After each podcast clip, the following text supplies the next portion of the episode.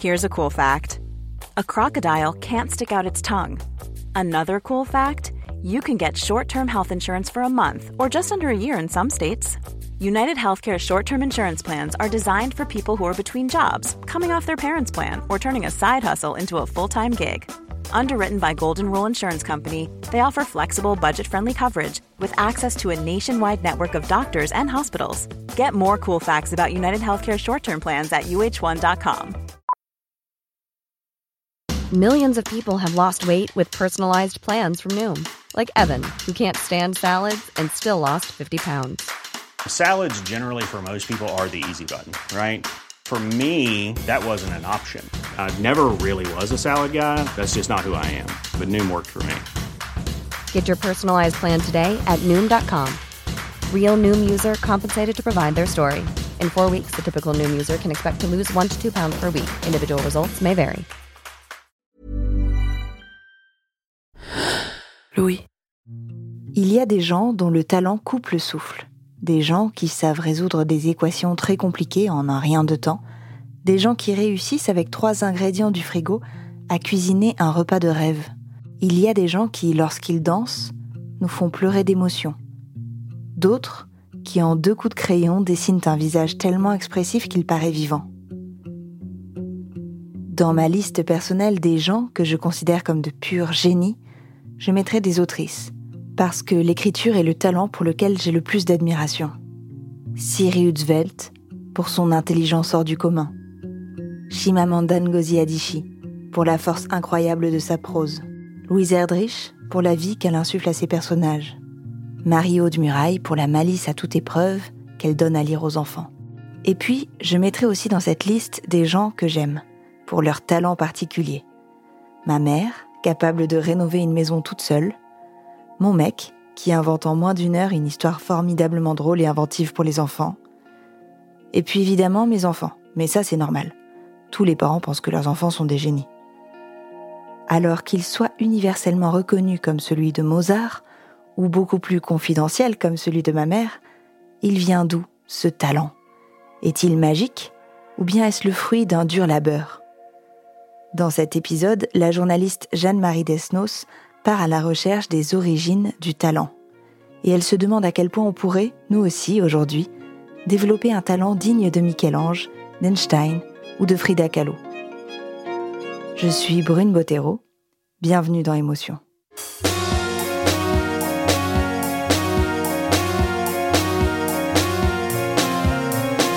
De Mozart à François Sagan, de Beyoncé à Raphaël Nadal, dans une société qui valorise la réussite individuelle par-dessus tout, les prodiges fascinent.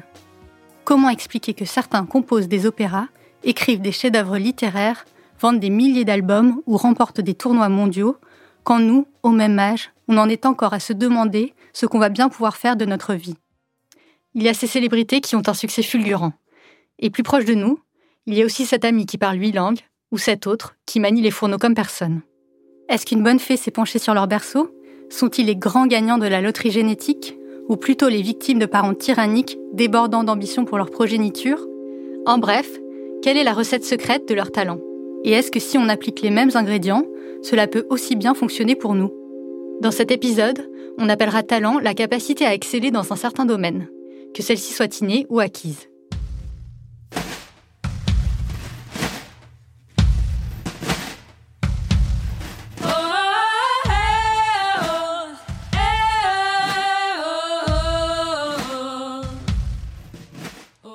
Je nais en 1984 à Niort, euh, mais mes parents à l'époque sont euh, profs en Côte d'Ivoire à Daloa. Donc je passe les deux premières années de ma vie en Côte d'Ivoire. À côté de la maison, il y a euh, des percussionnistes qui répètent toute la journée. et donc je pense que j'entends de la musique dès mon plus jeune âge. Anne Passeo est une batteuse et compositrice de jazz. Elle a commencé à se produire de manière professionnelle dès l'âge de 17 ans. Aujourd'hui, elle en a 37 et elle a déjà écrit 9 albums, remporté 3 victoires de la musique, joué avec les plus grands noms de la scène musicale dans 45 pays et créé son propre label. Alors je me suis dit qu'Anne, c'était le parfait exemple pour tenter de percer le mystère des jeunes prodiges. Elle m'a accueilli chez elle, on a bu un thé et on a discuté de son parcours. de sa naissance en Côte d'Ivoire et de son retour en France quand elle a deux ans, de son enfance ponctuée de voyages, et puis de la découverte de la batterie quand elle a 9 ans. Ma mère un jour me dit euh, Est-ce que tu as envie de jouer de la musique? Je lui dis Oui, oui, oui, oui. Fait, tu veux faire du piano? Non, du violon? Non, je veux faire de la batterie. Hein? Mais t'es sûr, tu veux pas faire euh, de la contrebasse, du saxophone? Non, non, non, non, moi je veux faire de la batterie. Euh, je sais pas pourquoi. Euh, ce que je sais, c'est qu'à l'époque, il y avait beaucoup de musique à la télévision. Il y avait beaucoup de batteurs. Et moi, à l'époque, je suis fan du Club Dorothée. Et dans le Club Dorothée, il y a Bernard Minet. Et je suis fan de Hélène et les garçons, dans lequel il y a Cri-Cri d'amour.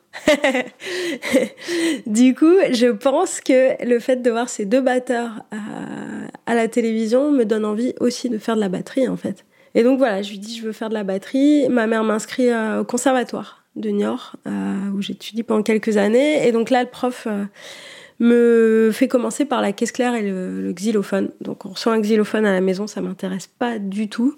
Hum, la caisse claire un peu plus. Et euh, en fait, au bout de un an, je viens voir le prof, je lui fais "Écoutez, monsieur, si vous me faites pas faire de la batterie, j'arrête la musique." Et donc là, bah, il me met sur la batterie, et là, c'est le bonheur, quoi. Donc je passe mes week-ends à jouer. Euh, là, mes parents euh, m'aménagent une petite pièce euh, dans le garage, en fait, où j'ai la batterie qui trône au milieu des Playmobil. Et je passe des heures à jouer. je joue beaucoup sur Nirvana, Rage Against the Machine, Killing in the Name of. Ça, je l'ai joué gamine. J'étais comme une folle avec ça. Et puis, à l'époque, mes parents sont, sont, profs avec un couple dont le, le mec, en fait, est, est mon institut. Et ce couple, a, ils ont un fils, et ce fils joue de la guitare. Et on commence à jouer tous les deux. Au début, on joue à la maison, on joue du Nirvana, euh, beaucoup, euh, du Jean-Louis Aubert aussi, téléphone, et euh, rapidement, on commence à faire des concerts.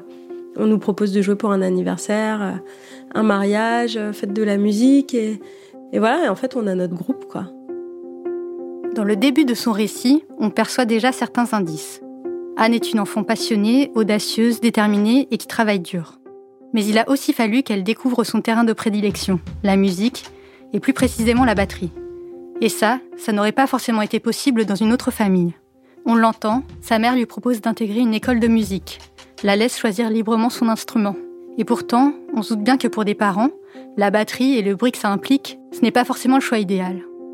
Ses parents lui créent même un espace dédié à sa pratique. Et puis il faut acheter le matériel, accompagner Anne au conservatoire, mais aussi aux différents événements pour lesquels elle se produit avec son groupe. Anne m'explique avoir toujours reçu beaucoup de soutien de la part de sa mère, et elle pense savoir d'où ça vient. Sa mère, quand elle était plus jeune, a été poussée dans une voie qui n'était pas la sienne. À 17 ans, elle se retrouve institutrice, quoi. Et, du coup, elle, depuis enfant, elle peint. Elle peint, elle dessine, c'est sa passion. Euh, mais voilà, mes grands-parents lui disent non, c'est pas un vrai métier, tu vas faire un vrai métier. Et, donc il y a toujours euh, eu euh, cette frustration de, de, ne pas réaliser cette passion. Et donc depuis euh, que je suis enfant, elle voit bien que la batterie c'est ce qui m'anime, que c'est ce qui me rend heureuse, et visiblement il y aurait un talent. Et donc elle me pousse, elle me pousse à aller vers cette passion-là, quoi. Dans beaucoup de domaines, il est clair que le futur expert doit avoir un soutien important des parents. Par exemple, euh, si on est sportif et on doit avoir accès à des facilités sportives dans une ville différente, il est clair que les parents devront conduire l'enfant vers ces facilités. Par exemple, si vous jouez euh, du hockey sur glace, il faut trouver une patinoire, et ce qui n'est pas forcément évident si vous habitez dans un petit village. Donc là, euh, il faudra que vos parents vous amènent dans une ville où il y a une patinoire. Fernand Gobet est professeur de psychologie cognitive à la London School of Economics et l'un des spécialistes mondiaux de l'expertise. Devenu maître international d'échecs à 23 ans, il a ensuite beaucoup étudié ce domaine dans ses recherches. Il faut dire que c'est un terrain privilégié pour les jeunes prodiges. Fernand Gobet en est convaincu. Le soutien parental joue un rôle majeur dans le développement du talent. Il y a également un support euh, plutôt émotionnel. Euh, l'enfant va subir des échecs, il va perdre des parties, il ne va pas gagner des tournois, la motivation parfois va diminuer. Et dans beaucoup de cas, les parents vont encourager leur enfant. Dans certains cas, les parents vont encourager l'enfant parce que ils voient dans l'enfant une carrière qu'eux-mêmes n'ont pas pu faire, une carrière à laquelle ces personnes ont rêvé mais qu'ils n'ont jamais pu achever. Il y a parfois également un soutien au niveau technique. Beaucoup de parents ont des connaissances assez avancées du domaine d'expertise. Par exemple, eux-mêmes étaient un bon joueur de tennis ou un bon joueur d'échecs ou une musicienne. Avoir des parents prêts à investir une part non négligeable de leur temps, mais aussi capables d'un soutien émotionnel et parfois technique important, ça semble indispensable pour réussir très tôt dans la vie. De manière plus générale, Fernand Gobet souligne qu'un environnement familial riche, stimulant, aura une forte incidence sur la réussite potentielle d'un enfant. Dans le domaine de, la science, il y a une corrélation très forte entre cet environnement euh, intellectuel très stimulant et la probabilité que vous allez arriver à un niveau d'expertise euh, très haut.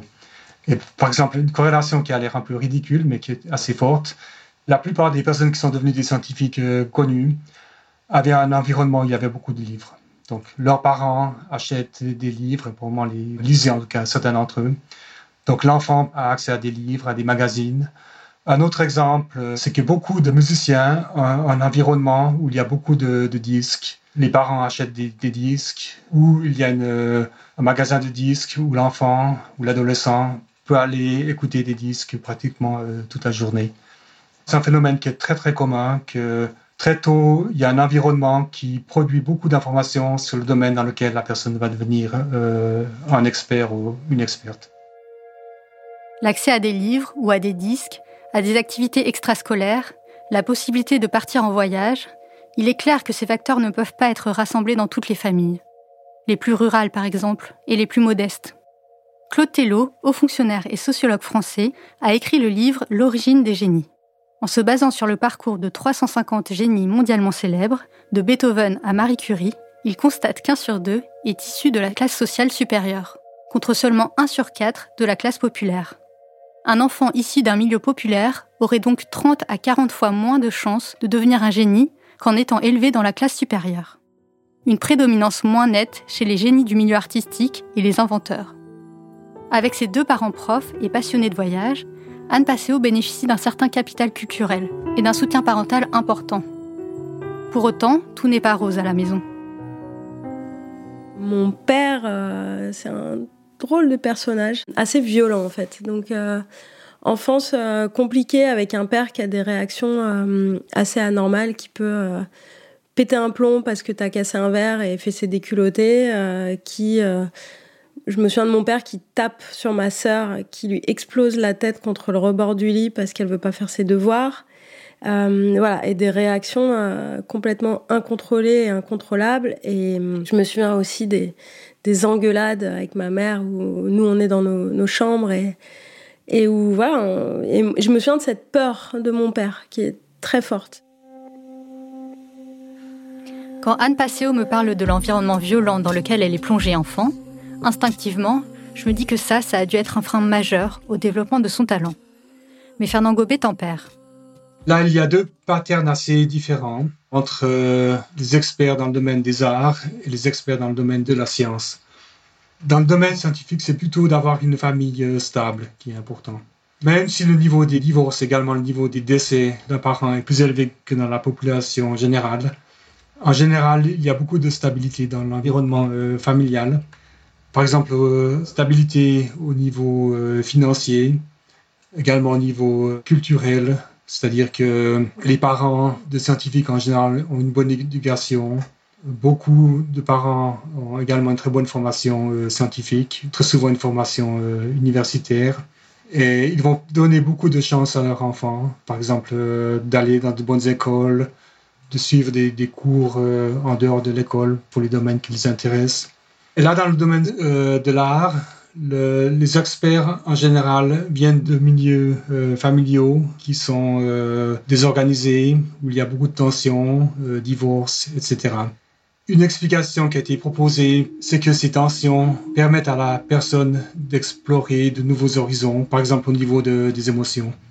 Et donc c'est un peu comme l'idée que beaucoup voyager, euh, rencontrer des cultures différentes est important pour le développement d'expertise. En fait, ça va de découvrir de nouvelles idées. De la même façon, avoir un environnement familial qui ne fonctionne pas très bien, même si cela est évidemment très pénible et très négatif, cela permet, en particulier au niveau des émotions, de faire des découvertes qui sont à long terme intéressantes. Dans beaucoup de cas, il y a une sorte d'effet de, refuge, c'est-à-dire que la personne, pour éviter les tensions familiales, va se concentrer de manière totale à son domaine d'expertise. La batterie, c'est un exutoire, c'est un lieu de sécurité, c'est un endroit rien qu'à moi et c'est un endroit où, où je suis valorisée, en fait. Parce que aussi, le truc, c'est que mon père, enfant, euh, ne m'a jamais valorisée, ni ma sœur, euh, quand il nous disait toujours des trucs horribles.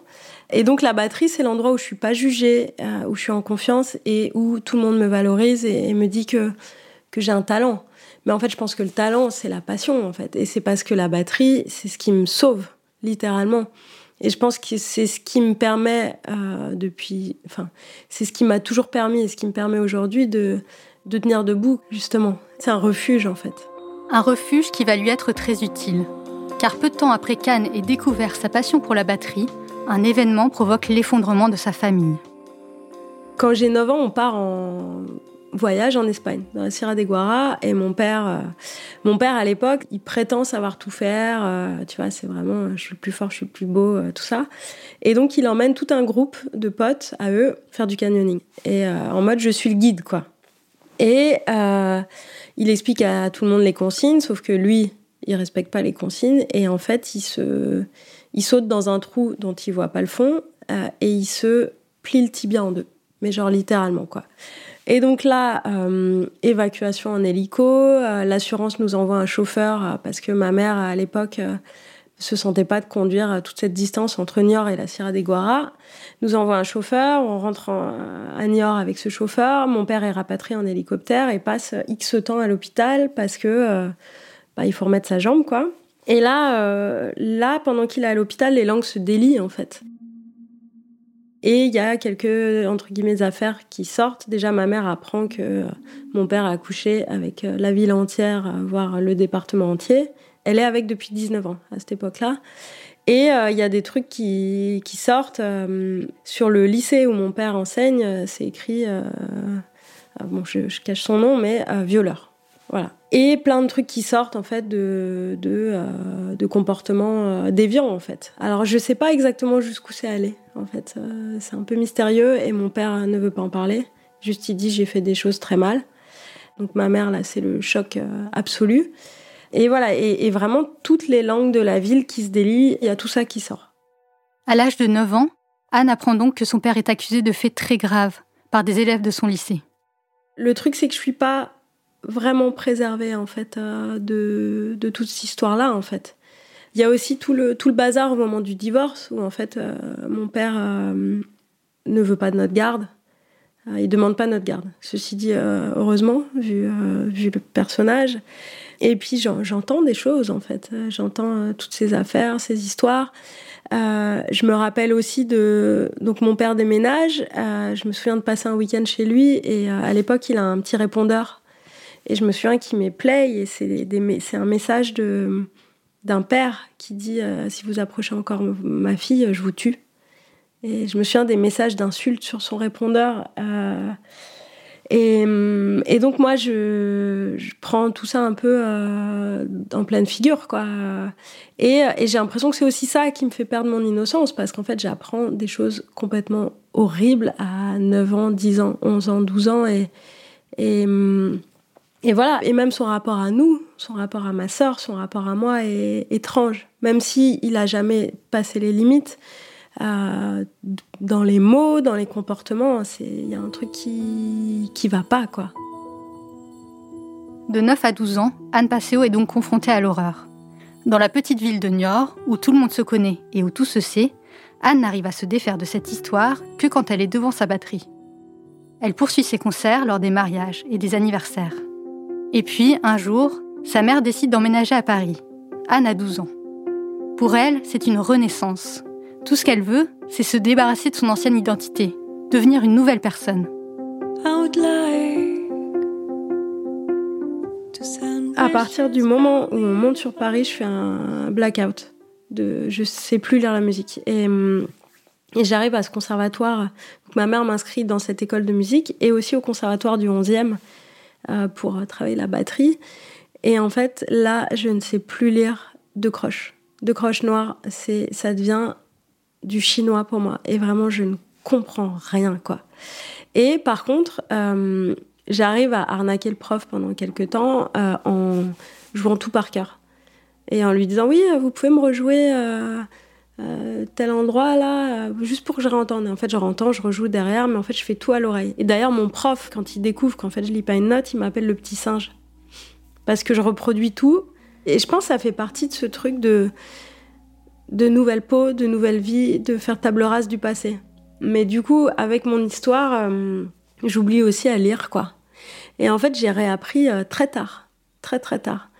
Euh, quand je suis au lycée, je suis dans un lycée qui fait une option musique avec une prof de musique incroyable et je me souviens qu'il y a des cours de d'harmonie et c'est pareil sur le papier, je distingue pas l'accord majeur de l'accord mineur. Je l'entends, j'entends tout, mais je ne comprends rien et ça dure pendant des années jusqu'à ce que je me prépare à rentrer au conservatoire national où là en fait faut apprendre à lire quoi. Et donc là je m'y colle. En soi, je crois que c'est un peu un tour de force que j'ai fait parce que j'ai tout appris en quelques mois avant de rentrer au conservatoire. Là, je me dis que quand même, elle doit avoir une sacrée mémoire. Comment fait-elle, de ses 12 ans à ses 19 ans, pour apprendre par cœur des centaines de morceaux et pour les reproduire à l'oreille? Je demande à Fernand Gobet si cela est commun chez les prodiges, ses capacités mnésiques hors du commun.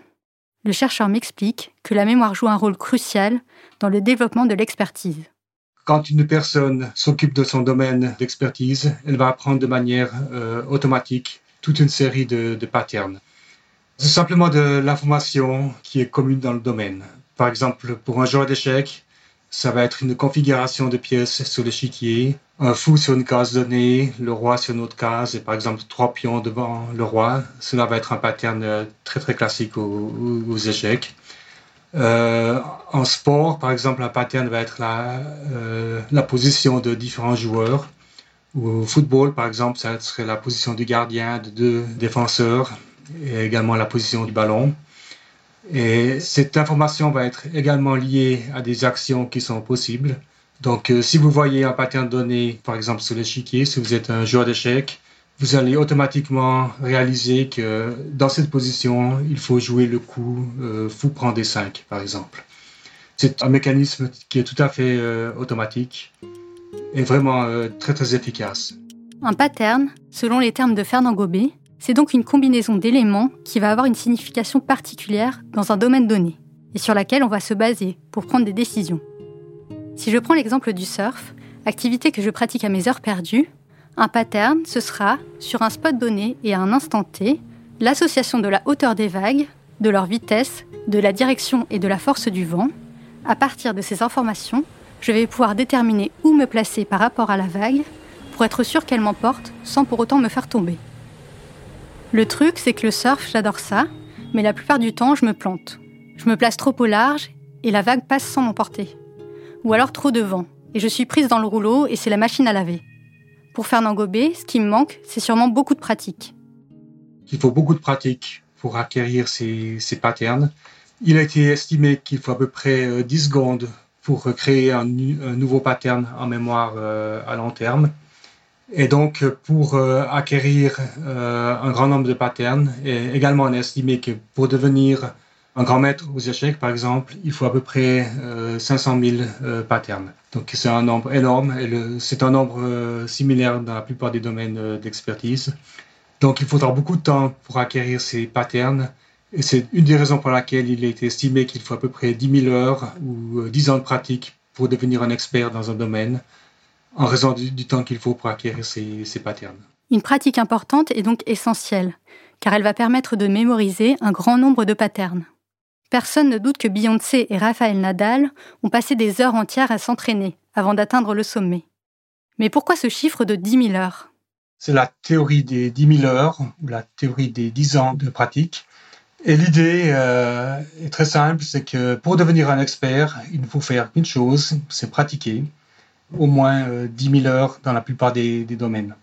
Dans un article classique, Ericsson et ses collègues disent qu'il n'y a aucun domaine d'expertise où quelqu'un est devenu un expert avec moins de 10 000 heures de pratique. Donc des personnes comme euh, Ericsson vont dire, si vous pratiquez 10 000 heures dans n'importe quel domaine, vous allez devenir un expert. Par expert, il entend quelqu'un qui a un statut de niveau international. Donc, si vous voulez devenir le nouveau ou la nouvelle Mozart, vous commencez maintenant, vous pratiquez 10 000 heures, ce qui en gros va être 10 ans. Je reviens dans 10 ans et vous allez être la nouvelle Mozart. Ce qui est très bien, c'est magnifique, mais probablement ça ne marche pas. Cet Erickson, dont parle Fernand Gobet, c'était un psychologue suédois. C'est lui qui, dans les années 90, a popularisé cette théorie des 10 000 heures de pratique. Elle est encore très influente aujourd'hui.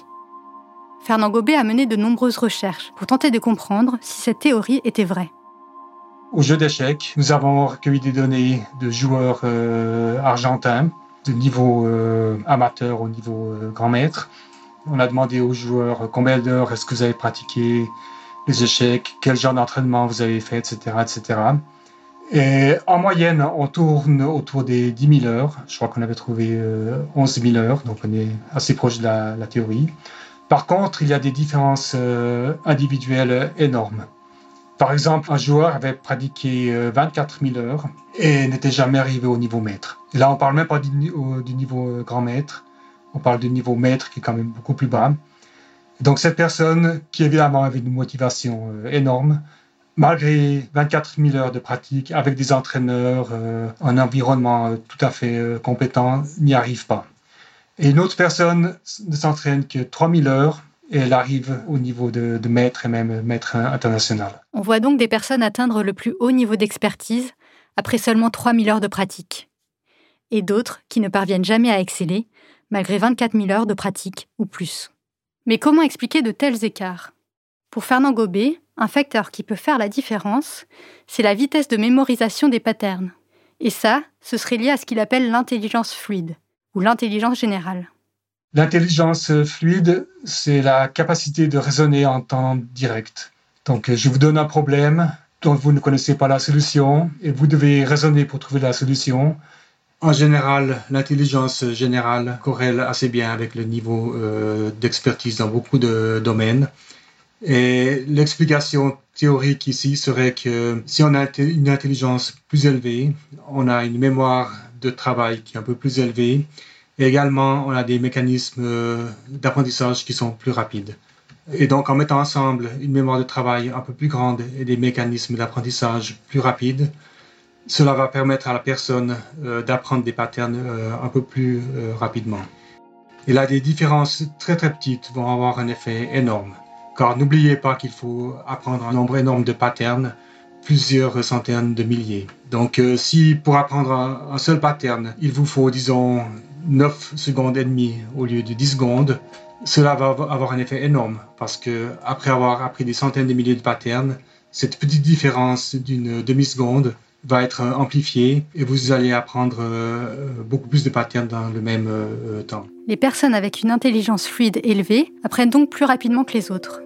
Cela leur permet de mémoriser un grand nombre de patterns plus vite et donc de réussir plus rapidement dans leur carrière. Pour reprendre l'exemple d'Anne Passeo, il est donc probable qu'elle bénéficie d'une intelligence et d'une mémoire au-dessus de la moyenne, ce qui lui a permis d'exceller à la batterie très jeune, même sans savoir lire les partitions pendant plusieurs années. Mais la théorie des 10 000 heures prétend que tout le monde peut devenir aussi talentueux qu'un expert international si l'on travaille suffisamment. Malgré les nombreuses études qui viennent la réfuter, c'est encore la théorie qui reste dominante dans la recherche et dans l'opinion publique aujourd'hui. En atteste le best-seller Tous Winner, comprendre les logiques du succès, du journaliste britannique Malcolm Gladwell. J'ai demandé à Fernand Gobet comment il explique ce phénomène. C'est une question qui m'a beaucoup intrigué parce que j'ai passé beaucoup d'heures à, recueillir des données sur la pratique délibérée, à écrire des articles la critiquant, à avoir des débats avec euh, Anders Ericsson. Et c'est encore la, la, théorie qui domine. Et à mon avis, cette théorie ou le succès de cette théorie est relié euh, à ce qu'on appelle le rêve américain, c'est-à-dire que tout le monde a le potentiel de réussir dans la vie. Donc c'est une vue très très optimiste de, de la vie. Euh, en gros, n'importe qui qui euh, arrive aux États-Unis, un immigré, on doit lui donner les chances de se développer. Et si la personne est motivée, elle va se développer au point où elle va devenir un, chercheur euh, en physique très connu ou une musicienne très connue, etc. En d'autres mots, si la théorie de la pratique délibérée a autant de succès, C'est parce que dans nos sociétés, on est très attaché à l'idée de mérite. N'importe qui peut réussir tant qu'il s'en donne les moyens. La volonté et le travail peuvent tout dans ce monde.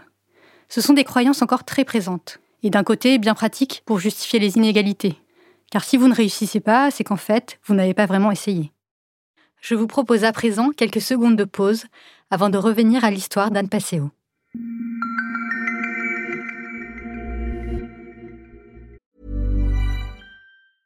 I'm Sandra, and I'm just the professional your small business was looking for. But you didn't hire me because you didn't use LinkedIn jobs. LinkedIn has professionals you can't find anywhere else, including those who aren't actively looking for a new job but might be open to the perfect role, like me. In a given month, over 70% of LinkedIn users don't visit other leading job sites. So if you're not looking on LinkedIn, you'll miss out on great candidates like Sandra. Start hiring professionals like a professional. Post your free job on linkedin.com/people today.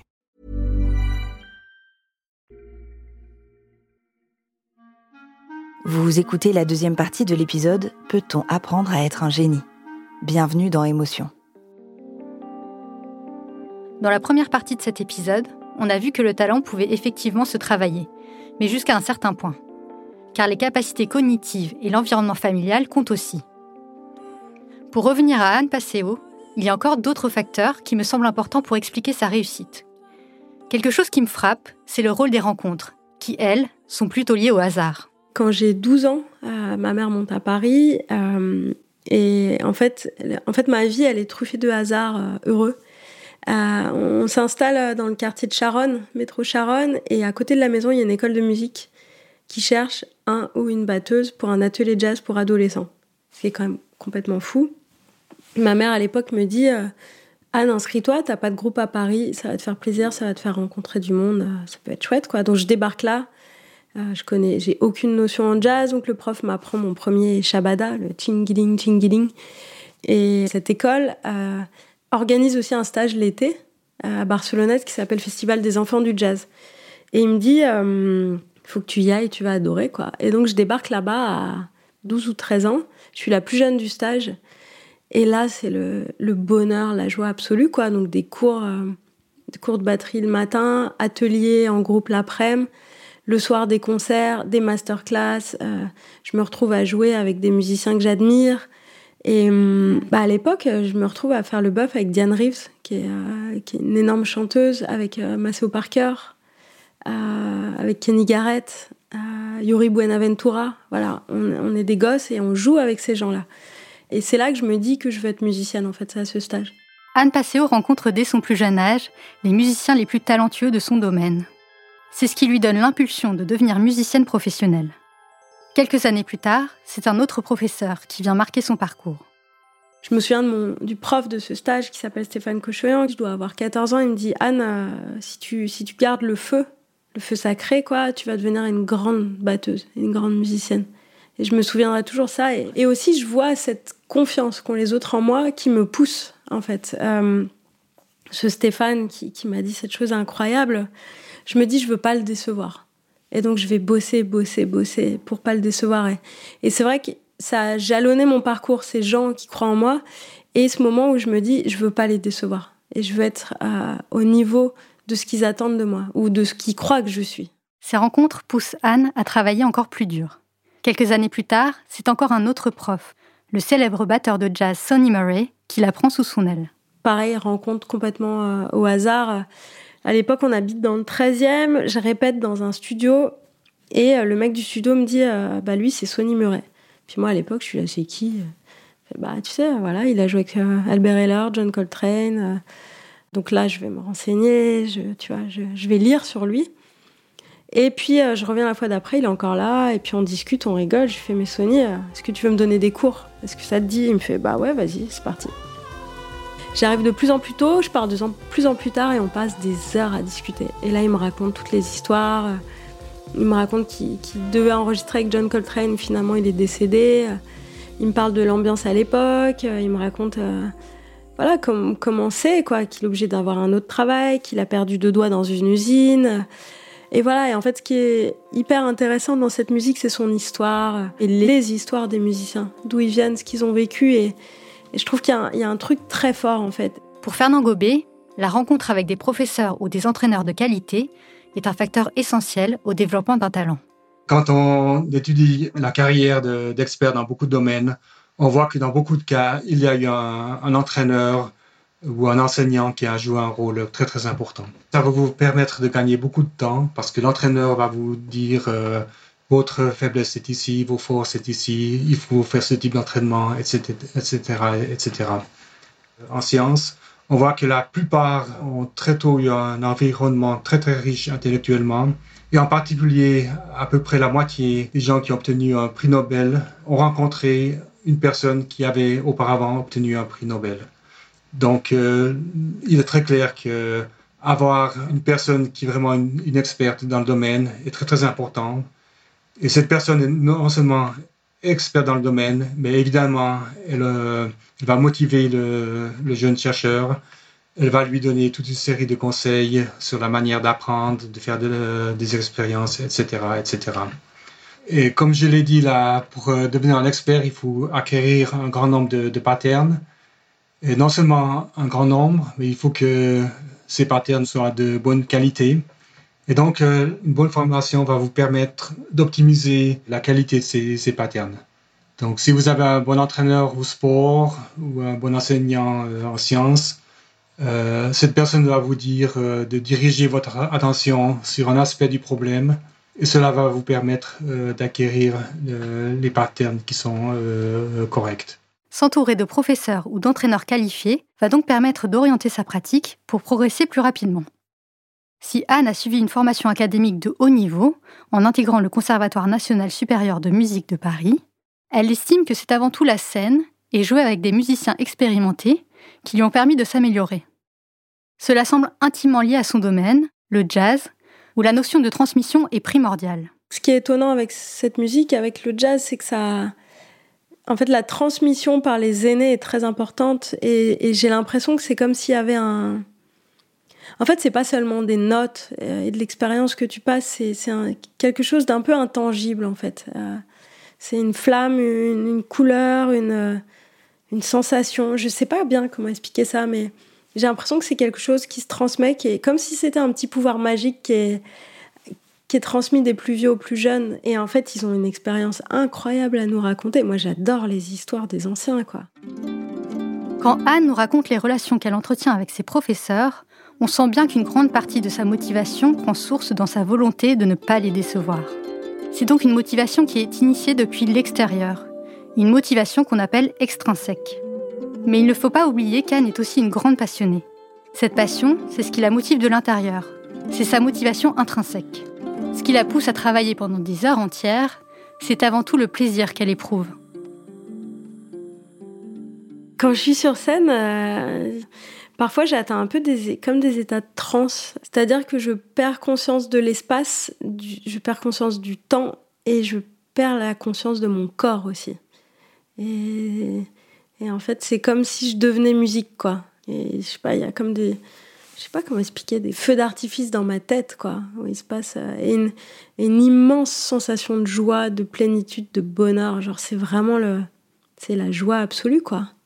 Et c'est un moment vraiment magique. Et, euh, et, quand je joue avec des musiciens qui, qui me touchent beaucoup, là, ça se décuple et, et ça devient. Euh, voilà, c'est l'essence de la joie, quoi. Je me sens dans une joie vraiment absolue, quoi. Je sais pas vous, mais moi, ça me fait envie. Et je comprends qu'elle ait besoin d'y retourner aussi souvent. Fernand Gobet me confirme l'importance de la motivation intrinsèque dans la réussite. L'avantage de cette motivation intrinsèque, c'est qu'elle est probablement plus forte que la motivation euh, qui vient de, l'extérieur, des parents ou de, l'environnement.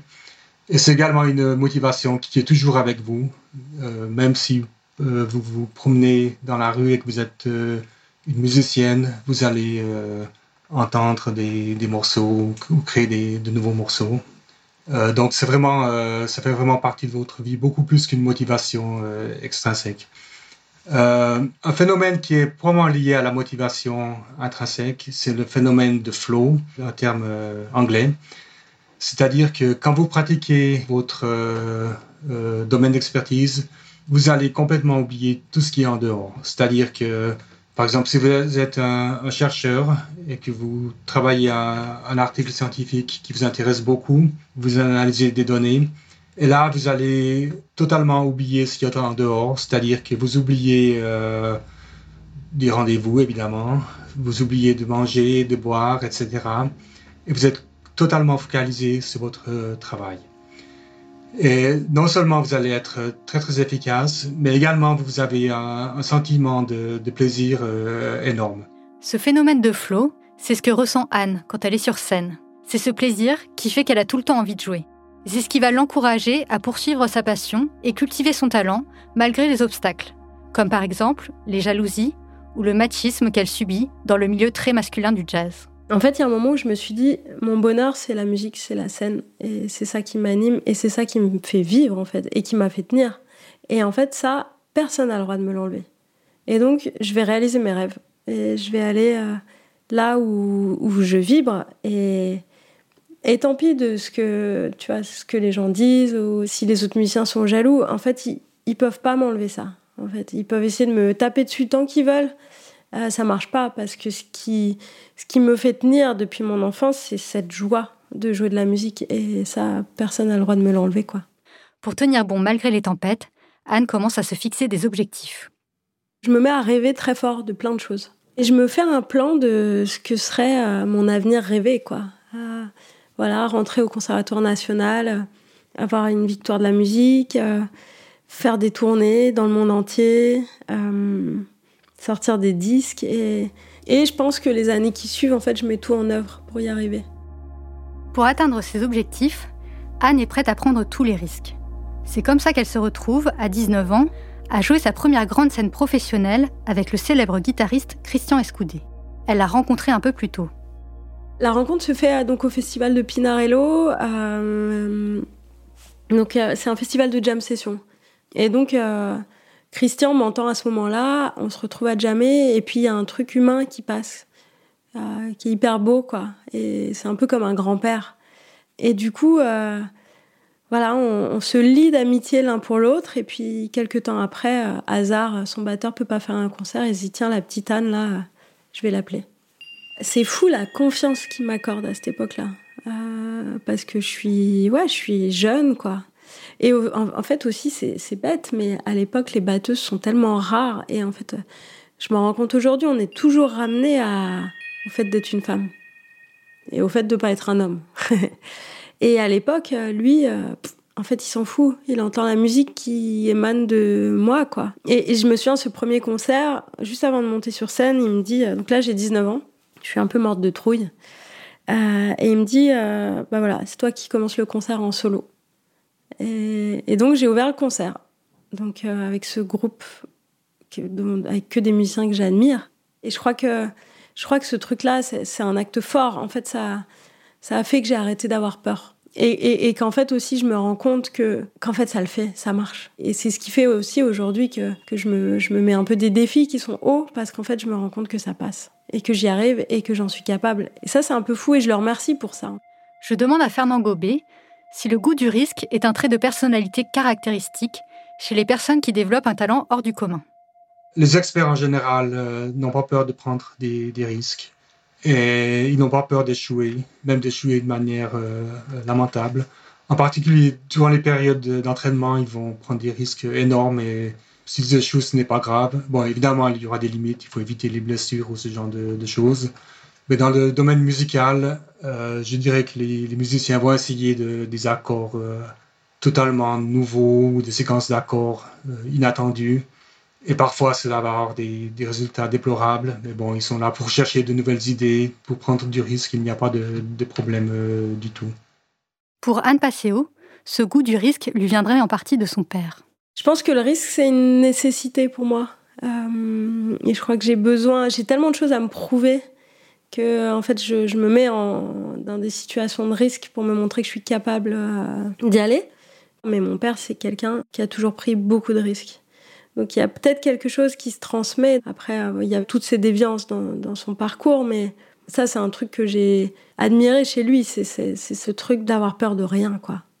Et en même temps, je pense que c'est très lié à ma mère qui me porte depuis enfant et qui est très présente et qui me pousse à grandir, à y aller. Donc je pense qu'il y a voilà, ce mélange de ma mère qui, qui me supporte et, m'entraîne pendant toute ma vie et, peut-être cet héritage euh, peut-être brûlé euh, du père. quoi.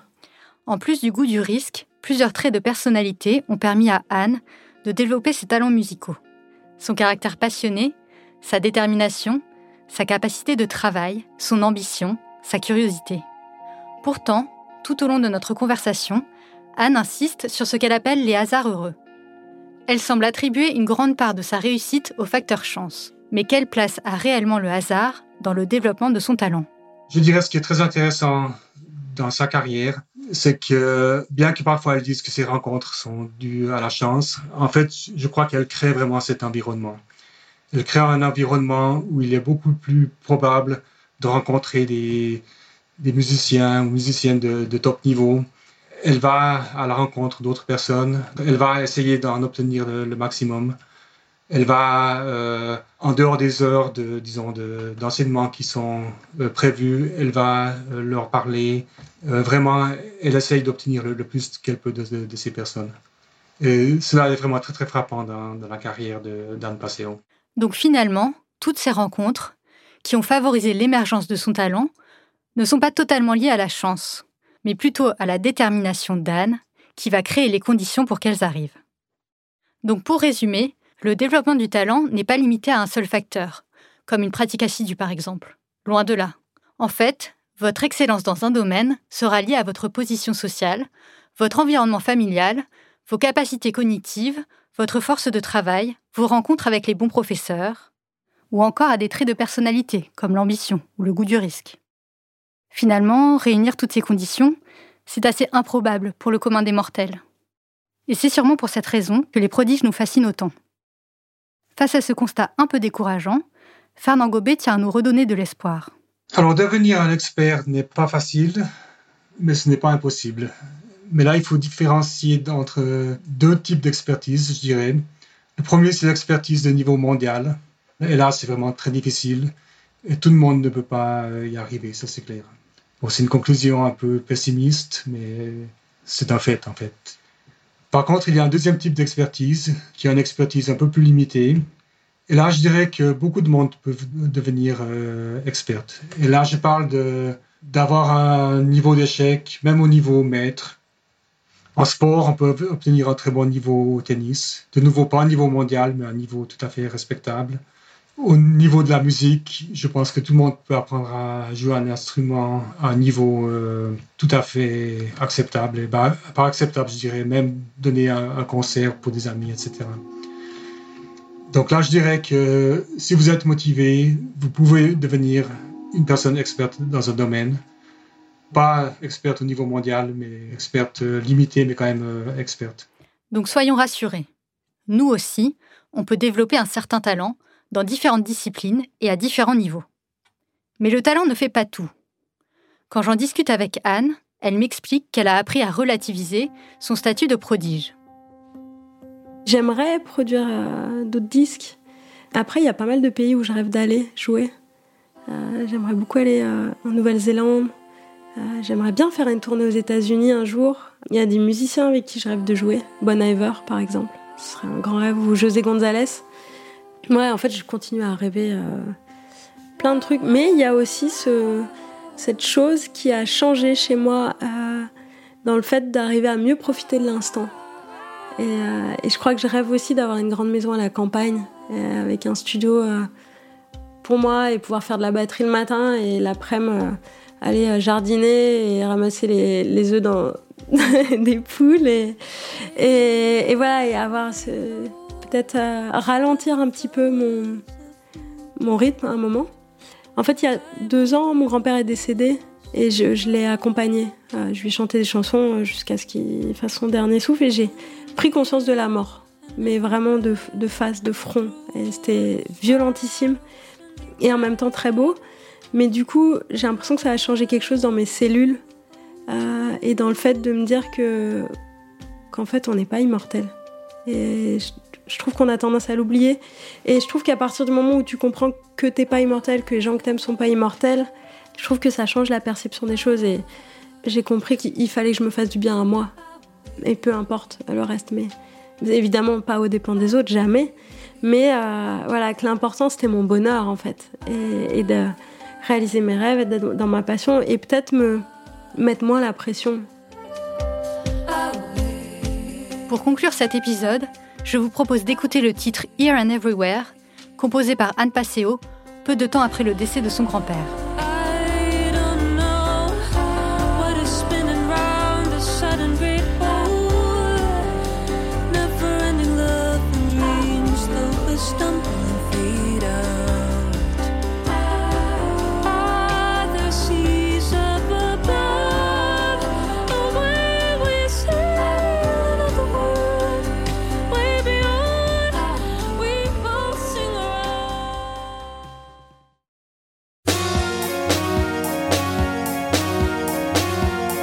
Venez d'écouter Émotion. Cet épisode a été tourné et écrit par la journaliste Jeanne-Marie Desnos et réalisé par Marine Kéméré.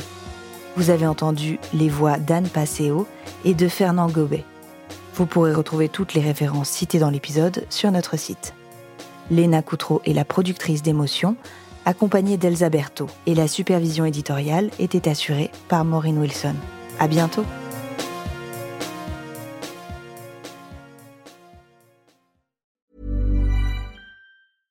Small details are big surfaces. Tight corners are odd shapes.